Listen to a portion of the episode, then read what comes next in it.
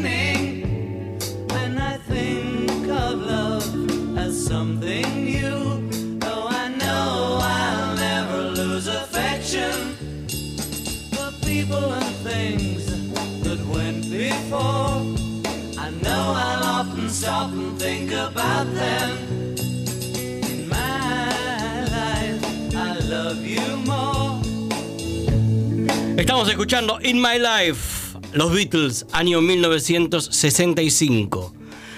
Entre las controversias Sí. está quién compuso qué. Bueno, John Lennon compuso la letra. En eso, tanto John Lennon como Paul McCartney están de acuerdo. Bien, eso Bien. es un montón. Eso es un montón. Paul McCartney dice que él compuso toda la música. Bien. Eh, Toda la música es mía. Y John Lennon dijo, Paul solamente ¿De dónde compuso el puente del medio en el que George Martin hace el solo. Es decir, Paul hizo la armonía del puente del medio, nada más. Ahora, yo quiero que escuchen la armonía del puente del medio.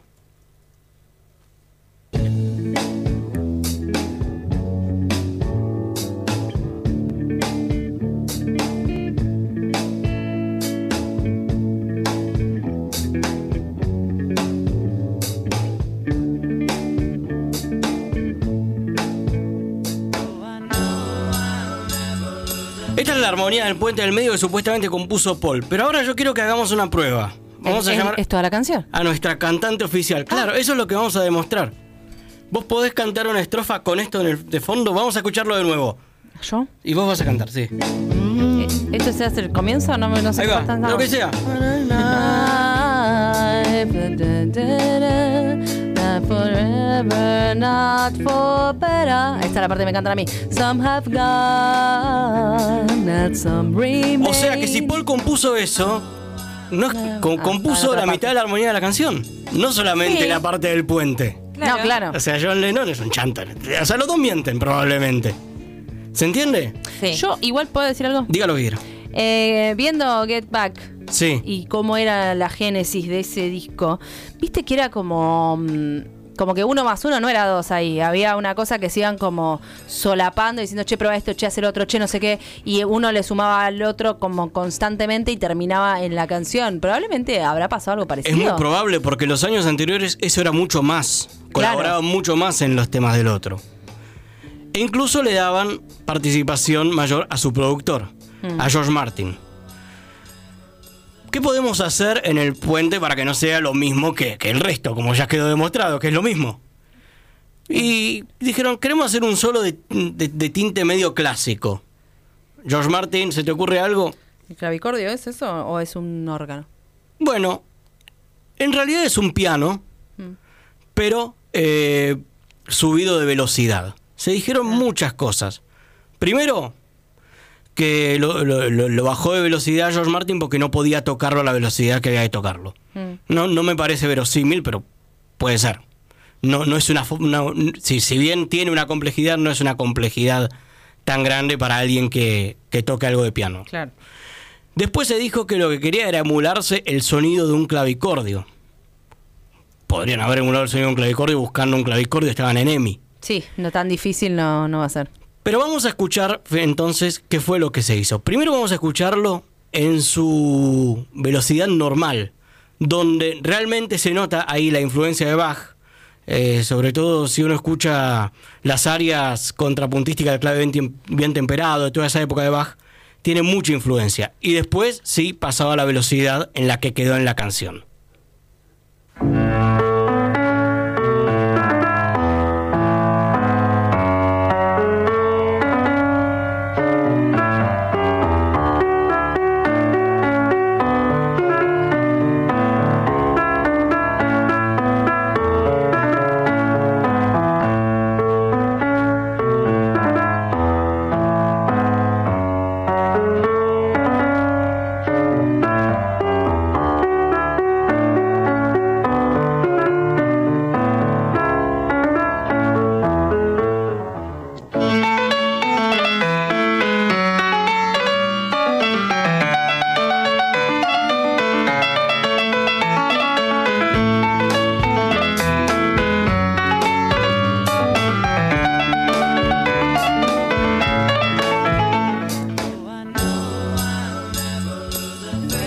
Estamos escuchando los Beatles, estamos escuchando la parte del solo de George Martin.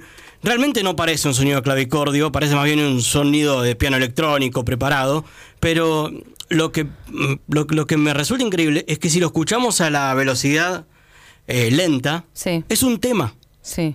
Podría ser tranquilamente un, un tema en sí propio. Igual es cierto que le cambia notablemente la sonoridad de hacerlo al doble velocidad. Sí, claro, claro. El sonido es totalmente distinto. Sí. pero no me suena a clavicordio, igual esto es una, una mm, eh, apreciación personal. Ahora, alguna vez dijimos que George Martin, ustedes vieron que George Martin grabó muchos discos de instrumentales de- con tema de los Beatles que salían casi en simultáneo. Algo que mm, era muy común que se hicieran eh, versiones instrumentales que, que, que después usaban en, en negocios, en hoteles, en, en teléfonos, etcétera. También lo hicieron con los Stones. Lo, lo hizo mucho el productor de los Stones. Pero alguna vez contamos que George Martin usaba esos discos para probar cosas.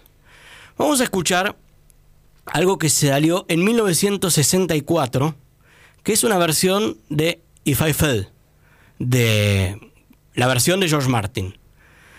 Em, lo que vamos a escuchar para mí es el mismo sonido de órgano que después fue utilizado en la canción In My Life. O sea que ya lo tenía probado de algún lado.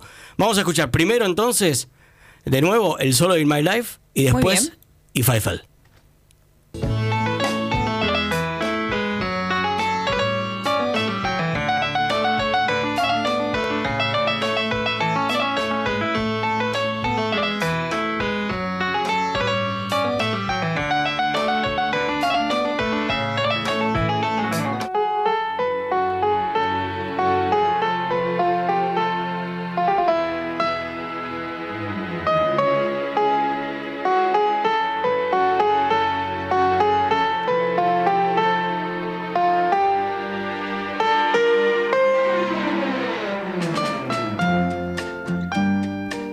El mismo sonido?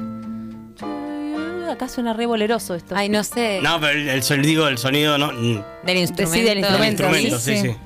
Sí, el instrumento sí. Lo- el, el- el instrumento, por supuesto. Sí, esto es un bolero. Bueno, If I Fell es un bolero. ¿no? Sí, re. Estamos escuchando la versión de George Martin y ahí le mete las cuerdas. Pero bueno, algún día, algún día hablaremos de If I Fell.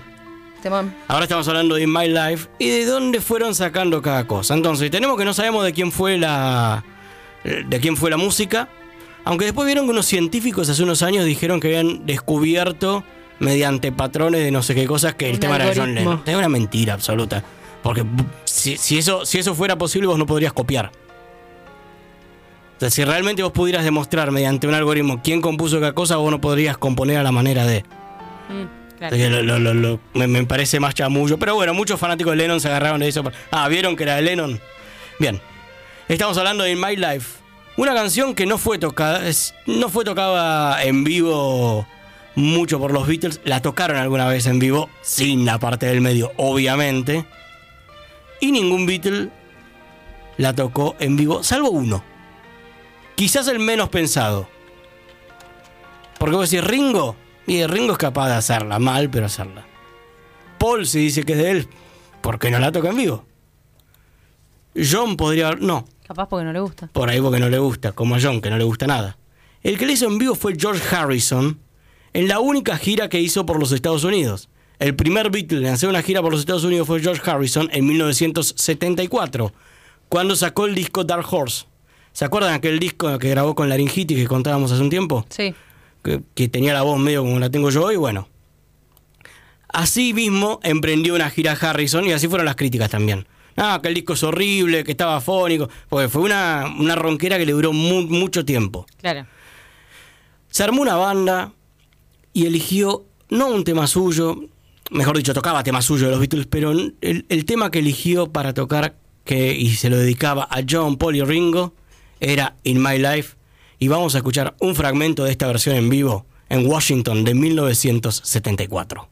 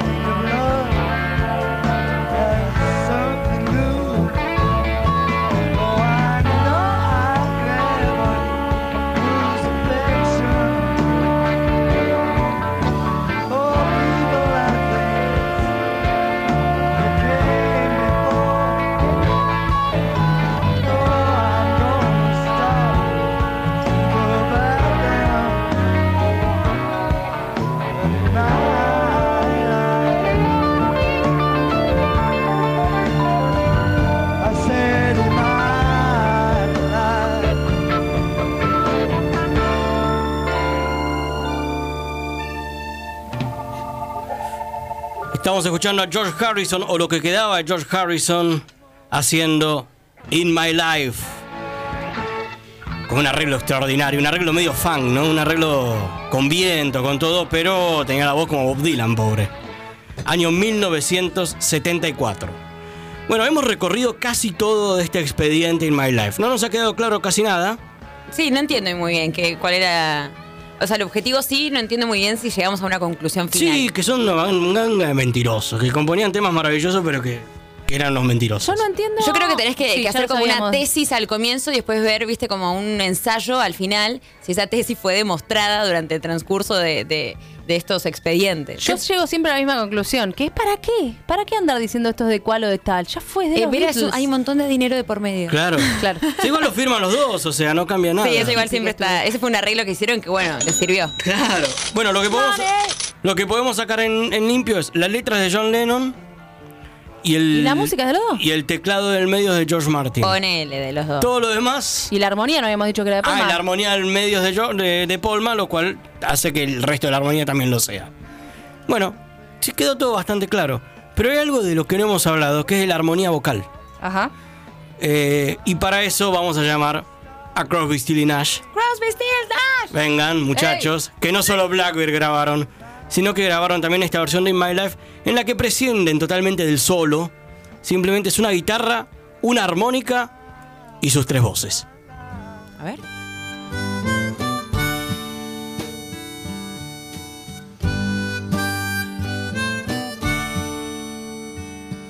There are places I remember all my life,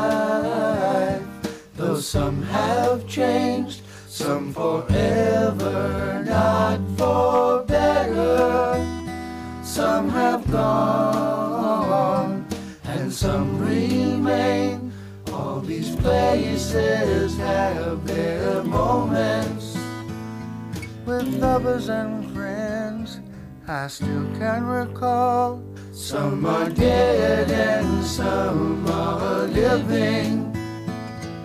In my life, I've loved them all.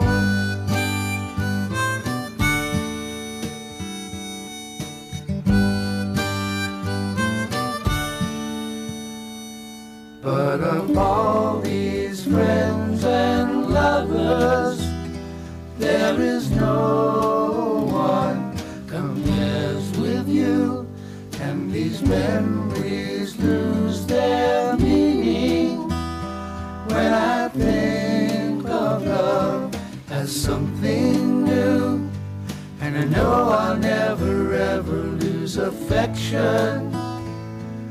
people and things that went before.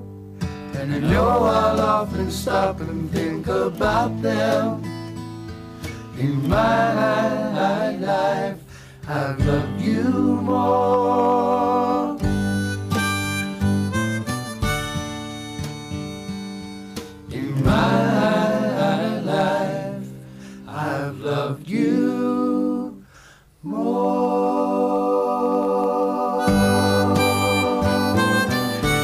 Cerrando esta nueva edición de los expedientes Beatles aquí en Eternamente Beatles por Radio del Plata, Crosby, Stills y Nash haciendo In My Life.